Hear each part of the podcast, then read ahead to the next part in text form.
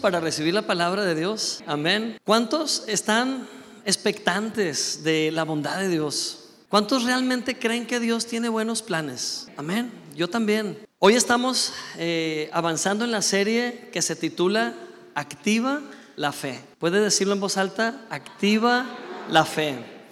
Porque la fe la tenemos. De hecho, sería imposible estar aquí si no tuviéramos fe. La fe la tenemos, pero no siempre estamos conscientes de esa fe. A veces pensamos que la fe solamente favorece a unos cuantos, o incluso llegamos a pensar que cada persona tiene una medida diferente de fe, ¿verdad? Que a lo mejor la ha desarrollado. Pero hoy vamos a salir de ese mito y vamos a dejar claro que todos tenemos esa medida perfecta, solo que cambia, o lo único que cambia es qué tan conscientes estamos. Amén. Usted puede tener una herencia y no vivir consciente de esa herencia. Y no cambia el hecho de que la tiene, solo no la disfruta. Necesitamos volvernos conscientes de la fe tan grande que Dios ya depositó en nosotros. Y Jesús dejó muy claro que no es cuestión de cantidad, sino de calidad. Amén. Los discípulos dijeron, Jesús, aumentanos la fe. Y Jesús dijo, no es necesario. Aun si tuvieras la cantidad de fe del tamaño de un granito de mostaza, ¿qué pasaría? Con esa cantidad moverías montañas. Amén. Jesús dejó claro que no es la cantidad, pero es la fe de quién la que tú tienes. La fe de quién. ¿Quién, quién puso tu fe? Es Cristo. Es más, Cristo mismo funciona como nuestra fe perfecta. Amén. Cuando tu perspectiva de la vida te sacude, cuando las cosas cambian de repente y te sorprenden, cuando las circunstancias te abruman y te superan y no sabes cómo creer por un mejor mañana, ese es el momento perfecto para dejar que la fe perfecta que es Cristo enfrente las tormentas por ti. Amén. Gloria a Dios.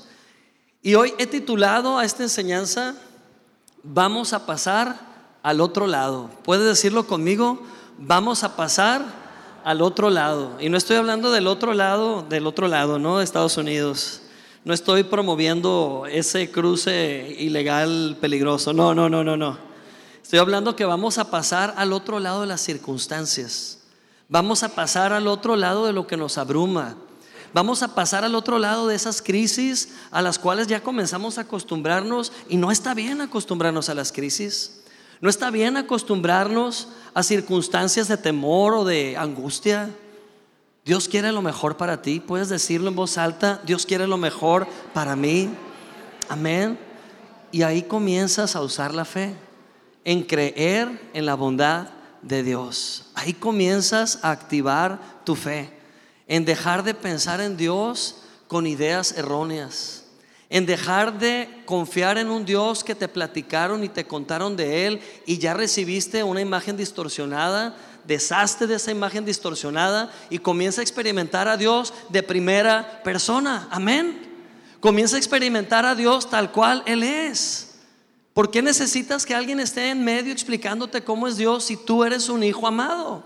Tú eres una hija amada. ¿Por qué necesitas que alguien te diga cómo es Dios si tú puedes disfrutarlo en primera persona? Él vive en ti. Amén. Y no hay fe más grande que experimentar la bondad de Dios en tu vida. Gloria a Dios. Vamos a pasar a dónde?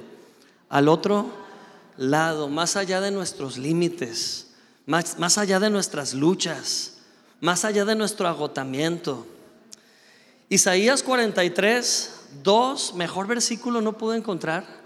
Isaías 43, 2 lo vamos a leer en voz alta. ¿Listos? Todos juntos. Dice, cuando pases por las aguas, yo estaré contigo. Y cuando pases por los ríos, no te inundarán. Cuando andes por el fuego, no te quemarás, ni la llama te abrazará. ¿Cuántos dicen amén? Aleluya, amén. Wow, qué tremenda esta palabra. Dios se compromete a no dejarte cuando pases por las aguas. ¿Cuántos descansan en esto? ¿Cuántos han sentido que los problemas, como decimos seguido, no nos, no nos llueve lo duro, sino lo tupido, ¿verdad? ¿Cuántos han sentido eso? Que viene una inundación de problemas y apenas va saliendo de unos cuando ya te alcanzan otros como si fueran tsunamis. ¿Sabes qué? Hoy Dios quiere cambiar esa perspectiva de tu vida. Yo creo que todos los días escuchamos a tanta gente decirte lo que percibe y no nos damos cuenta en qué momento dejamos entrar esas percepciones. Quizás esta semana escuchaste comentarios tan pesimistas como la vida es dura, los problemas aparecen todos los días, la vida es puro problema, ¿sí? Ya no hallo la puerta, ya me llegó el agua hasta el, hasta el cuello o ya tengo la soga en el cuello. Pero hoy vamos a declarar lo que Jesús ha dicho. Amén. Vamos a declarar su palabra. ¿A cuánto les gusta el mar? ¿A cuánto les gusta el océano? ¿Sí? A mí me encanta el mar, pero de lejitos. ¿Sí? Me encanta el mar, sentarme a contemplarlo, pero desde unos 30, 40 metros de distancia, ahí me encanta el mar. Pero meterme al mar con el agua a la cintura, luchando con las olas, me genera mucho pánico. Por muchas experiencias que tuve de niño, ¿verdad? Crecí con muchos miedos al mar. Y yo recuerdo hace algunos años que Perlita, mi hija, era una bebé, viajamos a Noruega. Y unos amigos tenían un yate y nos invitaron a pasear. Ah, pues qué padre, dijimos un yate, nunca nos habíamos subido un yate, ¿no? Yo me imaginaba pues así como pasear tranquilos y hasta me imaginaba ver los delfines así saltando en coreografía. Yo tenía idealizado pasear en yate como algo muy romántico y muy tranquilo. Entonces yo bien valiente, digo, yo soy aventado, ¿no? Por lo tanto, mis hijos son algo aventados pero la mamá de mis hijos nos supera a todos en la casa, es tres veces más aventada. Perla empezó a retarme y me dice, vete enfrente, vete enfrente a ver, en, la punta del, del, yate. Y yo, ah, sí, sí me voy, ándale, vete enfrente. Y ahí voy enfrente y agarro a la niña, me la traigo conmigo, a Perlita, y la traigo bien agarrada. Me siento hasta en la esquinita del yate y pues empezó el yate a meterse al océano al rato las olas eran más grandes, después ya sentía la, sangre para atrás y para adelante, la fuerza centrífuga, al rato era una de que se clavaba el yate en el agua y salía para arriba y ya no me podía regresar a donde estaban todos.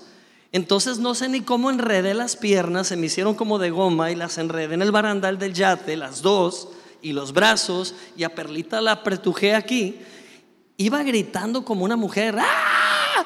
¡ah! Gritando y gritando a todo pulmón porque era horrible esto, era horroroso. Ese día yo le agarré un respeto al mar porque veía el azul profundo cada vez que iba de pique el yate y yo gritando como señora asaltada y la perlita muerta de risa, la diversión total, ¿no? Cuando ya regresamos Prometí que jamás en la vida me subiría un yate de esa forma y menos en la punta y con la niña, ¿no? Y le tomé un horror al mar. El mar es una de los de las cosas creadas por Dios que si analizamos hablan de la grandeza y profundidad de Dios también. El lugar explorado más profundo por el humano hasta hoy es la fosa de las Marianas. Son 11 mil metros de profundidad. Vamos hablando en kilómetros, son 11 kilómetros de profundidad. No sé qué poblado por acá cerca esté a 11 kilómetros y Culiacancito, yo creo, pero imagine esa distancia, pero en vertical. O sea, el hombre ha sido capaz de explorar hasta 11 mil metros de profundidad y ha encontrado cosas sorprendentes y es escalofriante al mismo tiempo, porque son zonas inexploradas que hasta recientemente fueron exploradas. Y puede ser vasto, profundo, inmenso y nos supera. Hace unos, unas semanas, yo creo, o un par de días, conocimos eh, la historia de una señora que se llama Michelle Lee. La van a ver aquí en la fotografía. Michelle Lee es muy famosa. Es una señora como de cincuenta y tantos años, una señora bien atrabancada, aventada como mi mujer y como yo. Y Michelle Lee es australiana. Es más bien conocida como la sirena de Australia. Porque resulta que Michelle Lee hace unos años obtuvo el récord Guinness a la primera mujer que cruzó el mar Atlántico, el océano Atlántico, remando un bote, sin motor. Ella duró de tres a cuatro meses remando. Imagínense, remaba 12, 14 horas diarias, remaba y remaba. Ella sola, no llevaba tripulación, ella era la tripulación Era un bote chico, solo con remos, y llevaba todo lo necesario ahí. Y ella da conferencias y habla de cómo fue la experiencia de estar sola en el Atlántico y que a la mitad de su travesía, como a los dos meses, ella cayó en una crisis, en un pánico que no podía controlar, empezó a enloquecer, a tener alucinaciones, le empezó a afectar estar sola tanto tiempo y estaba desesperada por escuchar algunas voces. Y yo creo que por eso la historia habla de que los marineros se imaginaban sirenas, ¿no? En el océano, porque empezaban a, a enloquecer, ¿no? De estar lejos de casa, lejos de la costa, estar flotando en el agua, quién sabe cuántos metros y kilómetros de profundidad hay abajo. Y nada más de escuchar estas anécdotas de Michelle Lee me hace pensar que a veces así nos sentimos en la vida, solos perdidos en medio del mar. Nadie sabe cómo nos sentimos, enfrentando un montón de peligros, enfrentando un montón de imposibilidades. Y esta señora, Michelle Lee, este año decidió romper un nuevo récord. Es más, no va a romper un récord. Se planteó algo que nadie ha logrado. Ser el primer ser humano capaz de remar hasta Australia y cruzar todo el océano Pacífico en remo, en bote de remos. Ella es una canotista, en esa canoa remando. Y justo hace unos días quiero que vean el siguiente video. En Ensenada, Michelle Lee decidió salir de Ensenada, Baja California, y partir hasta Australia. Es un viaje que le va a tomar 12 meses y aquí Perla tuvo la oportunidad de orar por ella en el puerto antes de partir. Y Perla yo creo que ni dimensionaba por quién estaba orando, ¿no? Perla nomás supo que ella iba a romper pues un récord, pero ya enterarnos de que va a durar 12 meses sola en el Océano Pacífico, remando y remando. Y bueno, esas son fotografías. Tengo por ahí el video donde Perla está orando por ella. Parece que está. ¿Tiene audio? Perla está ahí orando por ella. Bueno, no tiene audio. Gracias, Señor, y bendícela en su Sí, ok, muy bien. Y me dice Perla que cuando estaba orando por ella, ella se quebrantó y, estaba llorando, ¿no? De reconocer la necesidad que tiene de que Dios vaya con ella.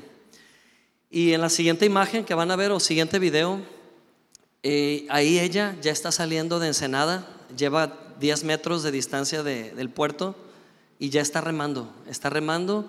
Y justo anoche me metí a Facebook porque la estamos siguiendo y ella está reportando su ubicación cada hora. Satelitalmente se reporta su ubicación. Anoche ya estaba a 400 kilómetros de la costa, después de 10 días de remar. 400 kilómetros. Ahí están echándole porras los patrocinadores. Era la una y media de la mañana cuando ella estaba saliendo del puerto de Ensenada. Bueno, desde un hotel, desde la, ¿cómo se llama? la marina de un hotel. Y pues ella lleva su bote tapizado de publicidad de ciertos patrocinadores, ¿verdad? Le dije a Perla, le hubiéramos puesto una calca de gracia sin fin ahí, ¿no? Y otra de la imperial por otro lado, ¿no? Pero, pero ahí va ella, ahí va, va cruzando el océano y, parece que pasado mañana va a pasar por un lado de las islas eh, de Guadalupe. Son las islas que están frente a la costa mexicana y van a ser las únicas islas que ella va a mirar. Ese avistamiento no lo tendrá otra vez con ninguna otra isla.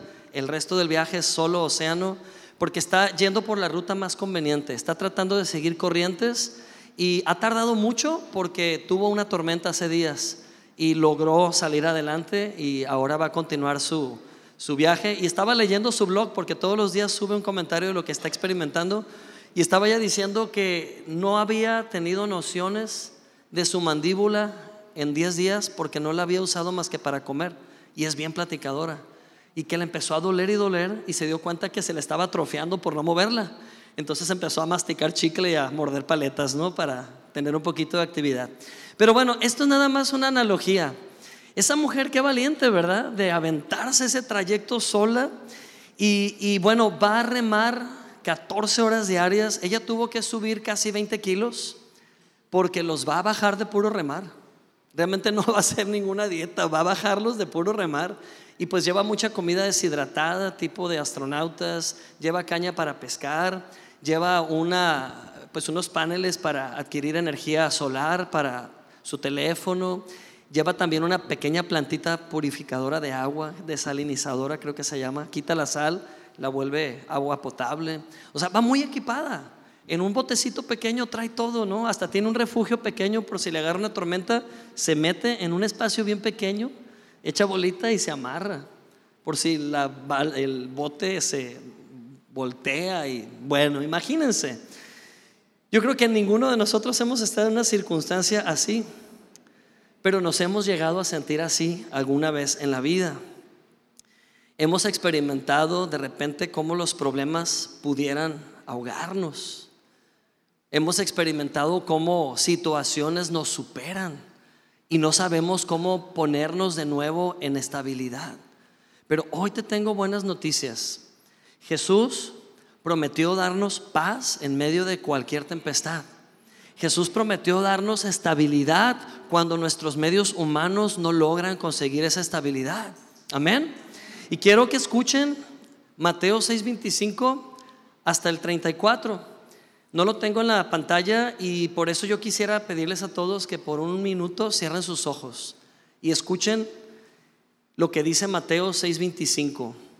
Con sus ojos cerrados reciban estas promesas de Dios, estas maravillosas promesas que nos consuelan y nos fortalecen. Dice así, por tanto les digo, no se afanen por su vida, qué van a comer o qué van a beber ni se afanen por su cuerpo, que van a vestir.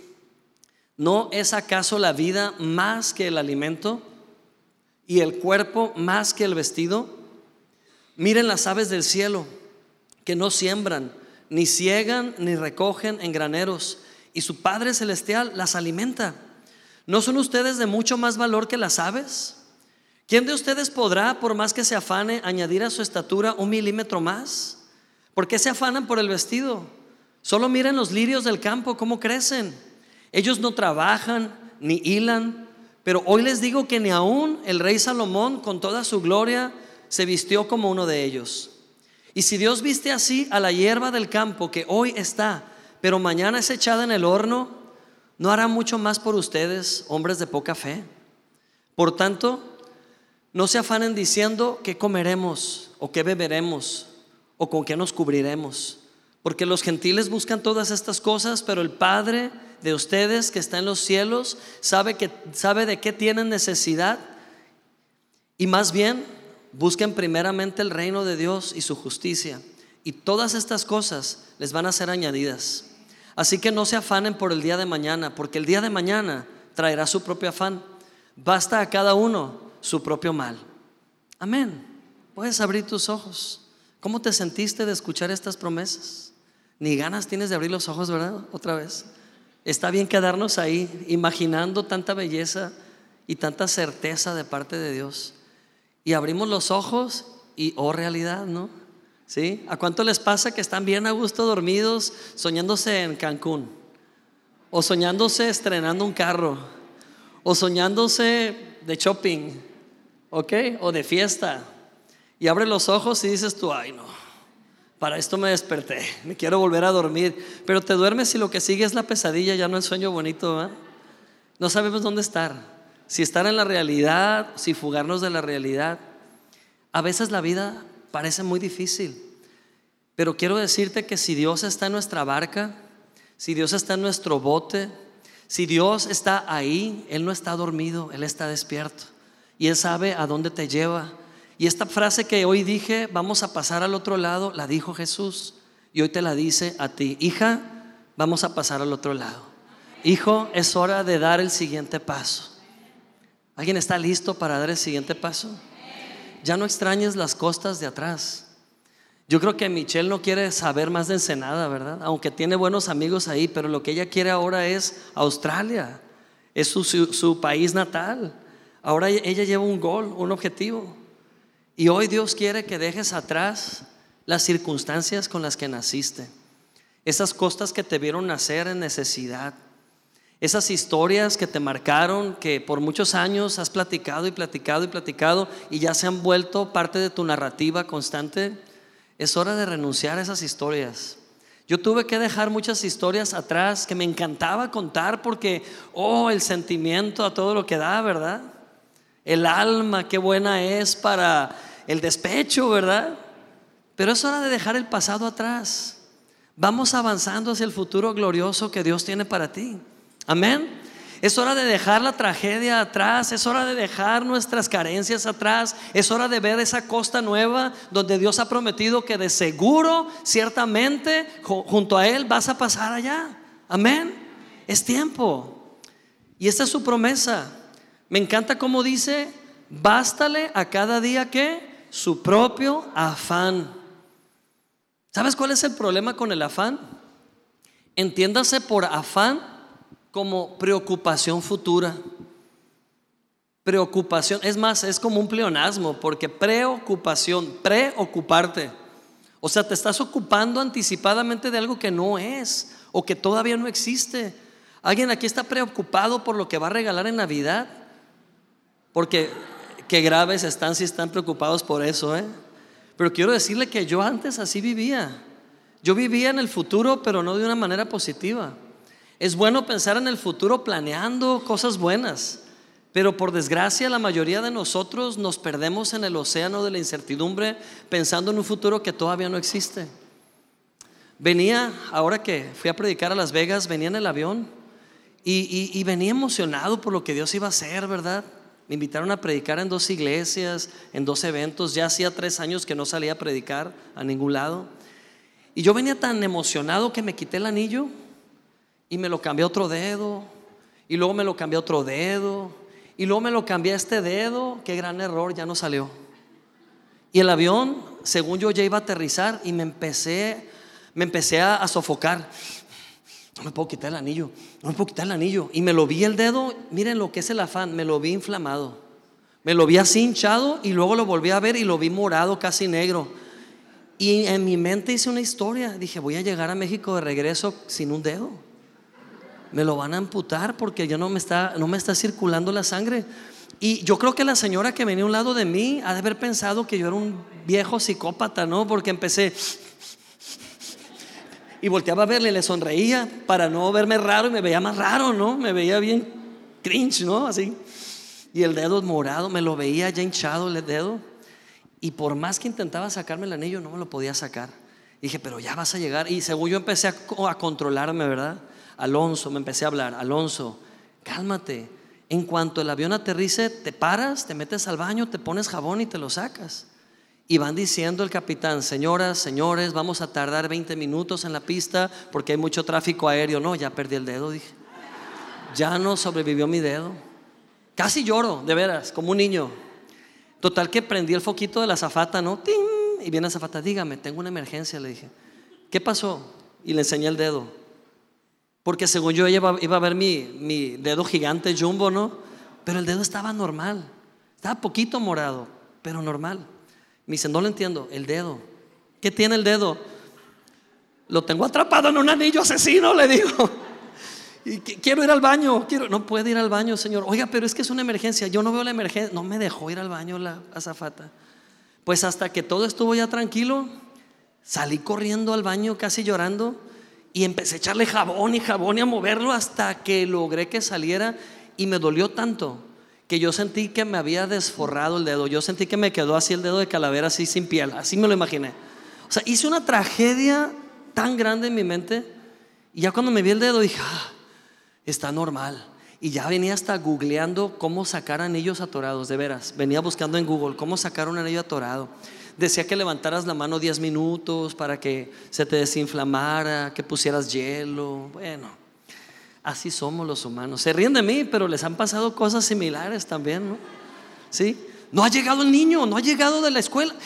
Algo le pasó, ¿sí? O, híjole, no voy a alcanzar a pagar. No, hombre, me van a venir a buscar y a lo mejor hasta me van a arrestar. Y empezamos a hacer una historia en nuestra mente. ¿Sabes, ¿Sabes qué dice Jesús? Basta de afán. No te afanes por el día de mañana. Cada día tiene sus propias broncas. Cada día tiene sus propios problemas. Cada día tiene sus propios retos. ¿Por qué quieres anticiparte si la gracia de Dios es hoy para ti? Y la gracia de Dios hoy es suficiente para que enfrentes el problema de hoy. Amén.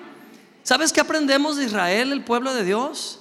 Que mientras caminaba como por el desierto, Dios les proveyó alimento de la manera más inesperada. Hizo que les lloviera pan. ¡Wow!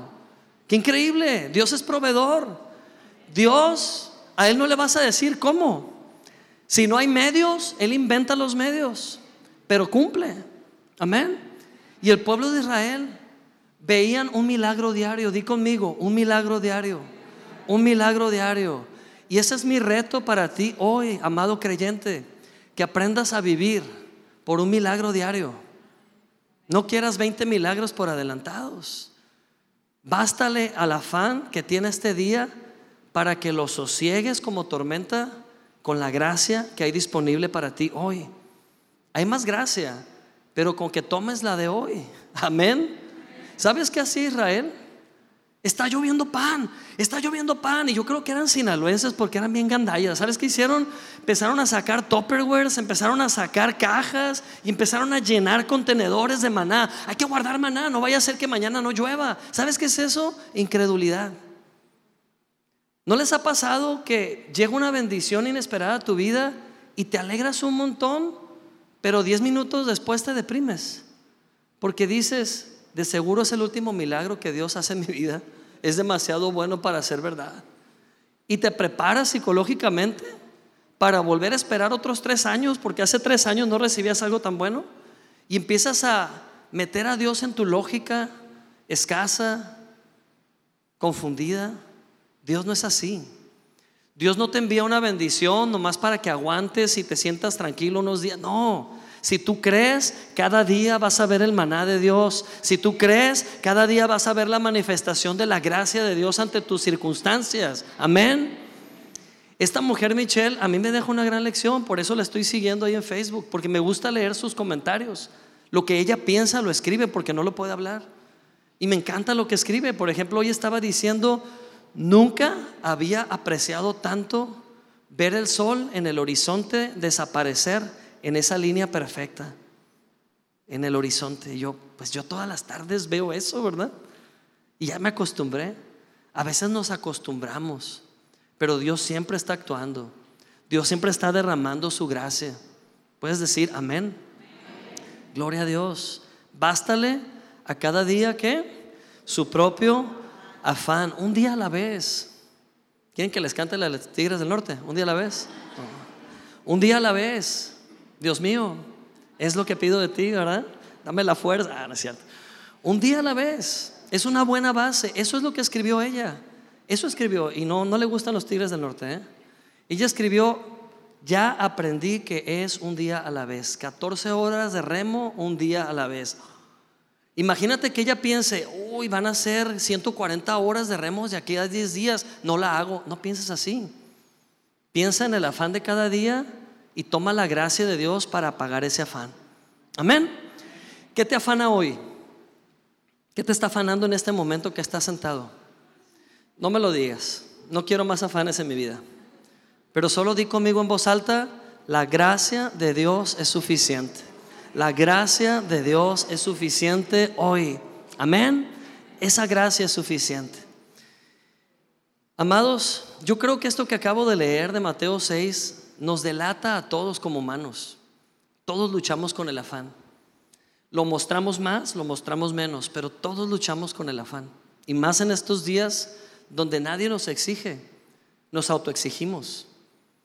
Hay días que ni siquiera han comenzado, que ya me los acabé en agotamiento, porque mentalmente ya hice el recorrido de lo que va a suceder en el día y ya no me quedan fuerzas. Pero nadie me está calificando. Nadie me está poniendo la pauta, yo me la estoy poniendo solo. Por eso he decidido descansar en Dios. Michelle no lleva motor, ella va remando, es su, esfuerzo. Si ella no se esfuerza, no llega. A menos que llegue un viento y la mueva, ¿qué ha sucedido? Algo que escribió hace días fue un hermoso regalo del cielo. Una ráfaga de viento me impulsó unos kilómetros más. Claro que ellos hablan en nudos, ¿verdad? Me impulsó tal distancia y fue un regalo del cielo. Qué padre, ¿verdad? Que está apreciando esas bendiciones. Pero tú sí tienes motor. Amén. Tú no tienes que ir a remo, tú sí tienes motor. Si Cristo no estuviera en tu vida, más que predicar algo que te dé esperanza, yo mejor estuviera dándote una plática motivacional que te dé resignación. Yo te estuviera diciendo, échale ganitas, mi hijo, porque está duro. Está difícil, está complicado. Pero porque sé, porque sé que mi Cristo vive, porque sé que Cristo vive dentro de ti, porque sé que no eres un humano ordinario, porque sé que eres un ser espiritual viviendo en un cuerpo terrenal, porque sé que eres un hijo amado de Dios eterno y porque hay un motor dentro de ti que te impulsa cuando ya no sabes qué va a pasar. Por eso hoy te digo, todo es posible para el que cree, todo es posible para el que está en Cristo. Amén. ¿Te identificas con esto? ¿Lo crees? Tú sí tienes motor.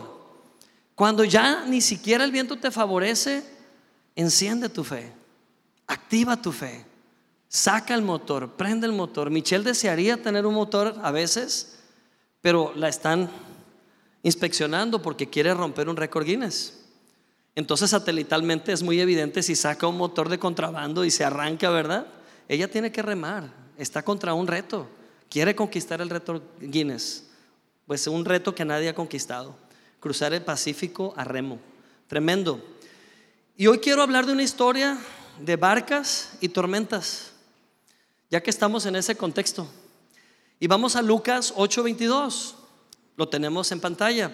Lucas 8:22 comienza con una invitación, bendita invitación Nada más con escuchar esas palabras, yo tomo nuevas fuerzas y yo tomo aliento y digo, amén, lo tomo literal para mi vida. ¿Lo harás tú? ¿Lo tomarás literal también?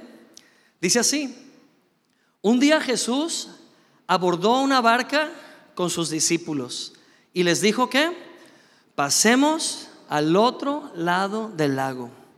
Y así lo hicieron. Qué hermoso, ¿no? Que lo resume en y así lo hicieron. Pero vamos a los detalles. No fue tan fácil, humanamente hablando. Sí llegaron, pero vean por todo lo que atravesaron. Dice en el versículo 23, mientras navegaban, Jesús se quedó dormido. ¿Es buena noticia esa o no? No tan buena, ¿verdad? Y dice, pero se desencadenó en el lago una tempestad con viento, o sea, una tormenta de tal manera que la barca se inundó y corrían el peligro de naufragar. Los discípulos despertaron a Jesús y le dijeron, maestro, maestro, estamos por naufragar. Pancheros, ¿verdad? Dramáticos. Entonces Jesús despertó. ¿Y qué hizo Jesús? ¿Por qué me despiertan, muchachos? Déjenme dormir, vengo bien cansado, qué enfadoso. No. ¿Saben qué hizo Jesús? No lo tomó personal con ningún humano habló a quien le tenía que hablar, a la tormenta. Le dio órdenes a la tormenta. ¿Qué hizo Jesús? Tormenta, para, detente. ¿Y qué sucedió entonces? Jesús despertó, reprendió al viento y a las olas y éstas se sosegaron y todo quedó en calma. Di conmigo, calma, calma a mi vida, calma de las tormentas. Amén. Hoy es día de calma. Hoy tu espíritu va a experimentar esa calma de Dios. Aunque tu alma se siente abatida, aunque tu alma se siente de un lado a otro por el oleaje de los sentimientos y las emociones, que tu espíritu escuche la voz de Jesús calmando la tormenta. Porque su palabra tiene poder de dar órdenes a la tormenta y la tormenta obedece. Amén. Gloria a Dios. Jesús les dijo entonces, ahí viene lo bueno porque viene el regaño, ¿no? Le dijo a ellos, ¿dónde está la fe de ustedes? Y no era un regaño. Yo creo que a Jesús le gusta poner las cosas en su lugar. Porque si no lo hace, somos bien imaginativos y comenzamos a atribuirle a Dios nuestras tragedias y hasta las convertimos en la voluntad de Dios y decimos incongruencias tales como es que Dios me tiene así porque me quiere enseñar humildad. Dios no te tiene así para enseñarte humildad. Estás así porque no has aprendido, porque sigues ignorando la verdad porque sigues dándole cabida a la incredulidad, Porque sigues conviviendo con el temor como si fuera tu amiga. Estás así porque no has volteado al lugar correcto, porque te has distraído del enfoque correcto. La culpa no la tiene Dios. Y no es que te culpes, pero sí voltea a ver la solución. Sí voltea a ver la fuente de paz. Sí voltea a ver a Jesús porque Él se autodenomina el príncipe de paz. Amén. Si mira a Jesús porque de Él viene la paz que gobierna tu entendimiento. No hay por qué culpar a Dios de las tragedias del mundo. El mundo se hunde en tragedias porque el hombre es necio, el hombre es terco, el hombre es incrédulo. Como decíamos en la enseñanza de la semana pasada, Jesús tuvo que sacar al ciego de Bethsaida para sanarlo. Y tuvo que hacer sanidad 1 y sanidad 2 porque primero en la sanidad 1 le sacó al hombre de Bethsaida. Bethsaida era una ciudad de incredulidad. Y en la oración 2 le sacó Bethsaida del corazón al hombre. Sin fe es imposible agradar a Dios. Dios quiere fe, confianza en Él, nada más. No te pide más. Solo atención, solo enfoque. ¿Alguien va a poner atención a Jesús hoy? ¿Alguien va a escuchar al príncipe de paz hoy? ¿O vas a mejor escuchar el rugido de las olas? ¿O te vas a poner a ver mejor el efecto del viento alrededor de ti? ¿O te vas a poner a ver cómo los problemas te llegan por todos lados y te agobian? Mira a Jesús. Y a lo mejor vas a decir, es que también en mi vida parece que se quedó dormido. ¿Has sentido que Jesús se duerme en tu vida? ¿Sabes qué se duerme? Se duerme tu enfoque. Se duerme tu confianza. Él ya no se duerme. Alonso, pero se durmió en esa historia. Sí, porque estamos hablando de Jesús 100% hombre y 100% Dios. Jesús tenía necesidades humanas mientras vivió en la tierra. A Jesús le daba hambre. Jesús quería comida también de vez en cuando. A Jesús le daba sueño. Oye, caminaban un montón. Si tú lees las ciudades eh, eh, desde las que se desplazaban de un día a otro, eran distancias de 20 kilómetros. Y caminaban 20 kilómetros en un solo día. No había Uber, no había Didi, no había Raites. Todo era pie. ¿Sí? Se cansaba. Y yo supongo que se suben a la barca y pues le atrapó el sueño y se durmió porque estaba en un cuerpo humano. Y escucho muchos predicadores decir, se durmió, pero él estaba consciente. Yo creo que se durmió. No hay problema con eso. Estaba en su humanidad. Lo importante es que despertó y tomó control. Amén. Despertó y tomó control. Pero hoy en día Jesús ya no se duerme. ¿Sabes por qué? Porque ya no está sujeto a un cuerpo de carne. Ya no se duerme porque Él ahora tiene un cuerpo glorioso, resucitado, sentado a la diestra de Dios por la eternidad. ¿Y sabes cuál es su función sentado a la diestra de Dios? Cuidarte, abogar por ti, abogar, abogar en medio de tus flaquezas, en medio de tus debilidades. ¿Sabes qué hace Jesús ante Dios? Te justifica 24/7. Es tu abogado personal. Esa es su función. Amén. Gloria a Dios. Esa es tu función. Nuestro abogado ante el Padre es Cristo. Él ya no se duerme. Pasemos al otro lado. Dios quiere que pases al otro lado. Ya supera todas esas cosas que te mantuvieron débil. Ya deja atrás esas historias que cada vez que las cuentas, otra vez caes en la tragedia y victimización. No eres víctima, eres victorioso. Amén, no eres víctima, eres victorioso, es diferente. No eres un sobreviviente tampoco. Eres vencedor. Eres ganador. Amén. Un sobreviviente de panzazo, ¿verdad? Un sobreviviente a penitas llegó. Un sobreviviente con lo que pudo salió adelante. Tú no tienes por qué vivir así. A la última pregunta, de tragedia en tragedia. Si dice la palabra de Dios que su amor hace de ti todo un vencedor, dilo conmigo, su amor me hace vencedor. Su amor me hace vencedor. Amén. La tempestad puede que inunde tu barca. Hace como cinco meses yo di esta enseñanza, bueno, este pasaje, no la, misma enseñanza, este pasaje. Y después de cinco meses lo estoy recapacitando, lo estoy meditando y puedo ver otro panorama diferente. Pero hace cinco meses hablaba esto con mi hija Perrita y me encanta cómo Dios le da revelación profunda a ella también y me dice, papá, ¿qué es la barca? Me dijo, ¿qué es la barca? Y yo, no, pues la barca, pues es nuestra vida, nosotros. Y me dice ella, papá, es madera. Y la Biblia nos compara a los humanos con madera. La barca es nuestra humanidad, lo que hemos construido humanamente hablando, nuestra seguridad. ¿Cuál es tu seguridad? Lo que tú hayas construido para que sea tu seguridad es tu barca. Estás construyendo tu seguridad financiera, bien por ti, es, es responsable, yo también. Pero está toda tu confianza puesta en eso, creyendo que pudiera nunca fallar. Te equivocas porque es madera. Te equivocas porque tiene clavos y tiene manufactura humana, intervinieron manos imperfectas. Todo puede fallar. En lo que tú tengas tu confianza que sea humano, puede fallar.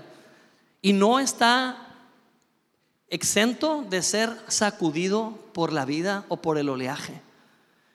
Y me decía Perlita esta, este comentario que se me hizo tan interesante, papá, las olas que están alrededor de la barca son las emociones. Son las emociones que se nos mueven y sacuden nuestra estructura construida. Cierto, es verdad. Y ese discípulo adentro de la barca, atento a la situación, es nuestro ser espiritual, es lo que somos en el espíritu. ¿Por qué vieron a Jesús? Porque en el espíritu vemos a Jesús. ¿Por qué clamaron a Jesús? Porque está en nuestro espíritu clamar a Jesús. Amén. Si no tuviéramos a Cristo, jamás clamaríamos a Jesús.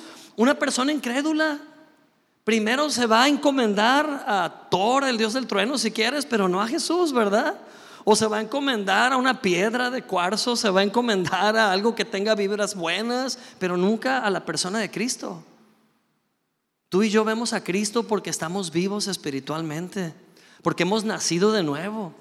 Clama a mí, dice Jesús, y yo te responderé. Dilo conmigo, clama a mí, dice Jesús, y yo te responderé. Y te enseñaré cosas grandes y ocultas que aún no conoces. Amén. ¿Es bueno clamar a Jesús en tus tormentas? Él no duerme, ya no duerme. Ya no podemos seguir recortando a Jesús histórico con la misma tijera hoy en la actualidad. Él vive, Él resucitó, Él tiene un cuerpo glorioso, Él es eterno. Amén. Así que no importa las fuertes olas que te rodeen o cómo tus emociones están fuera de control, es solo tu alma. Tu espíritu es superior a tu alma. Enséñale a tu alma a depender del Espíritu. Dile a tu alma, cálmate panchera, cálmate dramática, drama queen, ¿verdad? Deja de hacer tanto relajo. Cristo está en ti. Cristo vive en ti. Amén. Gloria a Dios. Los milagros se gestan por día. Hoy es un día de milagros. Hoy van a pasar milagros. Esta semana recibí llamadas de hermanos de aquí de la iglesia, conservo el anonimato, pero que experimentaron milagros de provisión colosal. Una persona experimentó la provisión para sus hijos por un año completo. ¿Sí? Otra persona recibió la provisión de un carro que necesitaba, que no tenía. Otra persona recibió un milagro de cancelación de deudas inesperadamente. Y otra persona se declaró completamente sana porque ya el estudio médico reveló que no hay nada. Ya no está ese tumor que decían que estaba. Sabes que los milagros son reales, pero si seguimos siendo tan dependientes de verlas solas y estamos tan atentos porque somos tan realistas y estamos tan bien informados, ten cuidado de dónde estás poniendo tu mirada. No, pues es que siento que Jesús está dormido. No, tu fe está dormida, despiértala, actívala, amén. No estoy diciendo que no tienes fe. Tu atención es poca, tu conciencia de tu fe es poca. Hoy en día, después de la cruz, tu fe es perfecta y es completa, pero se puede dormir, se puede descuidar y no estar completamente despierta. Despierta la fe. Amén.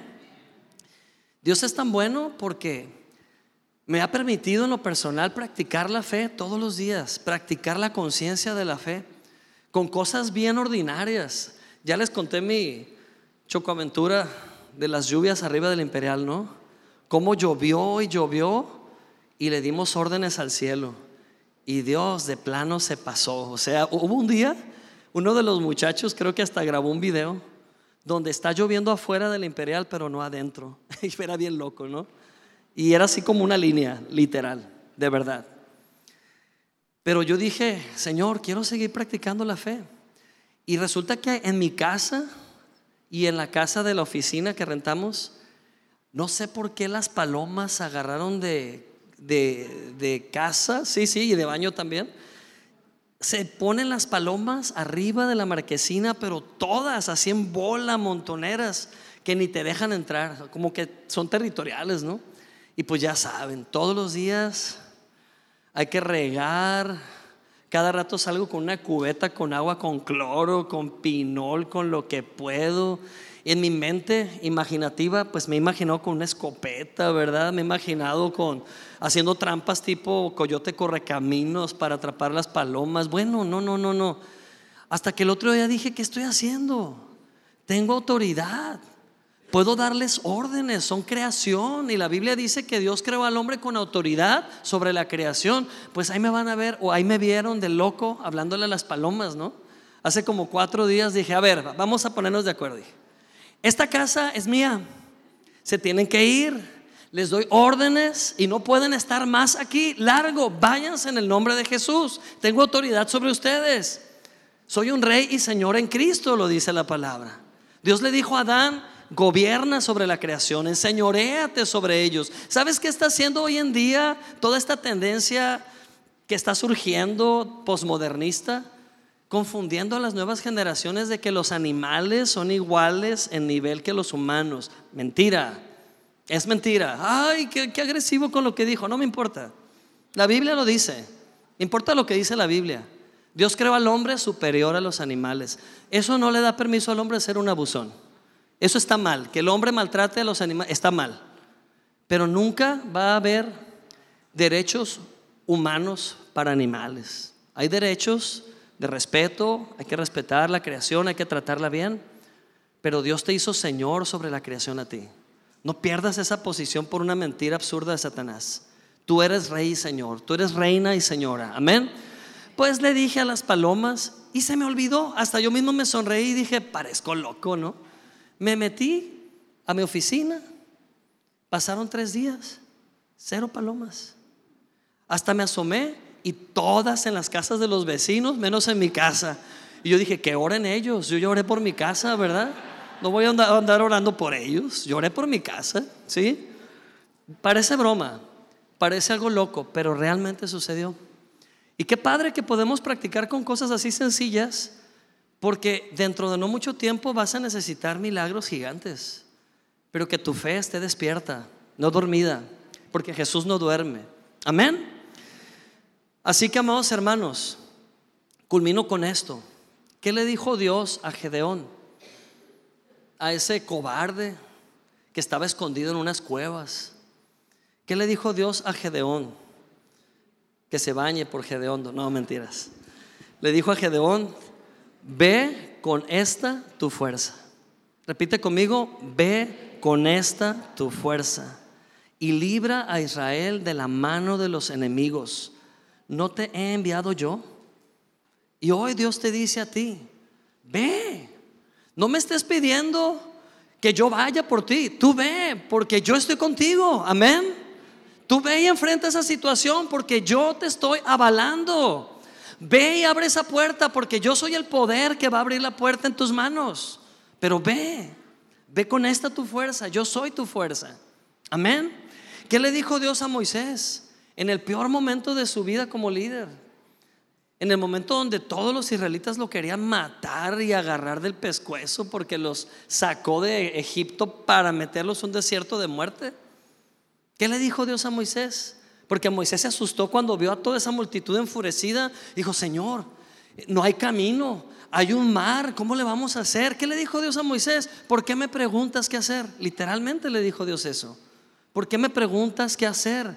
¿Qué tienes en tus manos, Moisés? Una varita, pues con esa abre el mar en dos y Moisés abrió el mar en dos. Amén. ¿Qué tienes en tus manos?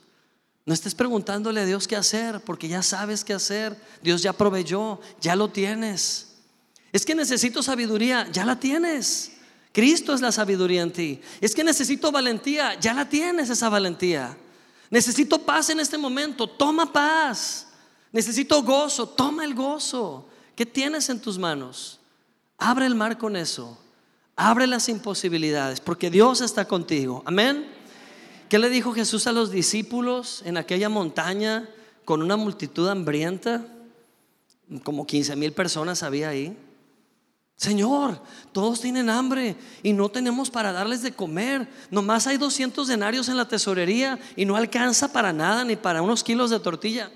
¿Qué les dijo Dios a los discípulos? Denles ustedes de comer. Ustedes denles de comer. O sea, usen su fe.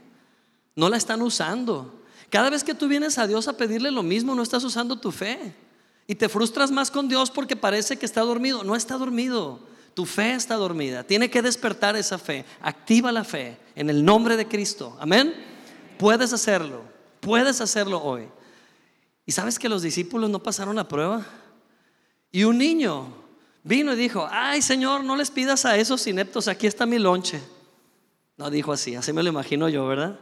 Pero Jesús tomó esa comida del niño, esos panes y peces, y alimentó a 15 mil personas en un instante, porque ese niño no dudó de que Dios estaba con él también. Amén. Denles ustedes de comer. Enfrenta la necesidad con el poder que Dios te ha dado. Ya, usa tu poder. No te rindas. No te rindas porque la fe ya está en ti. No te rindas porque Él vive en ti. Porque mayor es el que está en ti que lo que esté en el mundo o el que está en el mundo. Amén. Mayor es Jesús que la crisis. Mayor es Jesús que la escasez. Mayor es Jesús que la enfermedad. Mayor es Jesús que la imposibilidad. Jesús no se rindió. Jesús fue más allá de la cruz. Imagínate que Jesús se hubiera rendido en medio. Él no se rindió. Te tuvo en su mente todo, en todo momento. Hasta que dijo, consumado es y entregó su espíritu. Pero tres días después resucitó. Amén. Y porque Jesús vive, tú también puedes vivir y reinar en Él. Vamos a orar. Cierra tus ojos y pon tus manos en señal de recibir. Levanta así las palmas de tus manos por fe y toma Vamos a tomar, se trata de tomar. La fe toma, toma autoridad. ¿Qué tienes en tus manos? ¿Qué te he puesto en el corazón? Dice Jesús. Solo quiero que pienses por un instante en esa tormenta que te abruma, pero no para que te quedes ahí. Solamente piensa en esa tormenta y ahora usa tus labios y da órdenes. Dile a esa tormenta cálmate, para, detente, porque mayor es Cristo en mi vida que cualquier circunstancia. Así que hoy tomo autoridad en el nombre de Cristo Jesús. ¿Puedes decirlo? Hoy tomo autoridad sobre la enfermedad. Hoy tomo autoridad sobre la ansiedad. Hoy tomo autoridad sobre lo imposible. Hoy tomo autoridad sobre el temor. Hoy doy órdenes porque Dios me ha dado autoridad como hijo de Dios. Hoy declaro en el nombre de Jesús en mi casa paz, en mis relaciones paz, provisión. Declaro soluciones. Hoy tomo las soluciones que Dios ya creó y puso sobre la mesa. Son mías.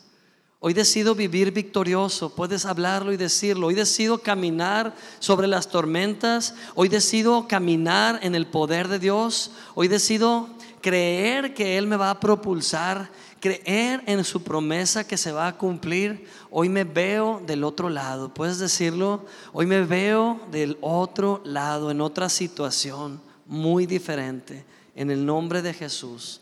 Amén, amén, amén. Gracias Señor.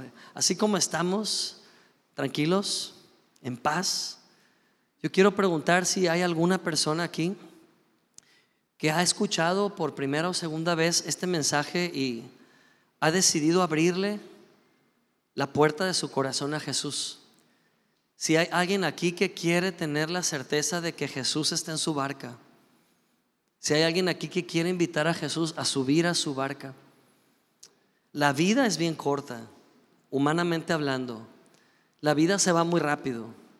Asegura que Jesús, el príncipe de paz, está en tu barca. Y esto solamente tú lo puedes decidir. Yo no lo puedo decidir por ti, nadie más por ti. Pero si hoy es tu decisión, te quiero invitar a hacer una oración de fe bien cortita, bien sencilla, pero muy poderosa. Si tú lo crees en tu corazón, di conmigo estas palabras, Señor Jesucristo, tú eres el rey sobre la tormenta, tú eres el príncipe de paz, y hoy te doy lugar en mi barca, en mi humanidad, en mi vida. Bienvenido a mi vida. Tienes un espacio en mí. Toma el asiento principal. Toma el trono de mi corazón. Puedes decir, Jesucristo, hoy te confieso y te declaro mi Señor y mi Salvador, mi proveedor, mi redentor, mi restaurador. Hoy pongo mi vida en tus manos. Hoy te confío mi futuro. Y también creo que mi pasado ya fue sanado. Mi pasado ya fue puesto en la cruz contigo y hoy puedo resucitar una vida nueva en Cristo Jesús. Hoy recibo el regalo de Dios. Dilo en voz alta, hoy recibo el regalo de Dios de salvación, vida eterna y perdón de pecados en el nombre de Jesús. Hoy declaro y creo que me convierto en esa nueva creación. Las cosas viejas pasaron, las costas de antes quedaron atrás. Todo es hecho nuevo. Avanzo a la meta avanzo a esto que Dios está haciendo y lo abrazo. En el nombre precioso de Jesús. Amén. Gloria a Dios.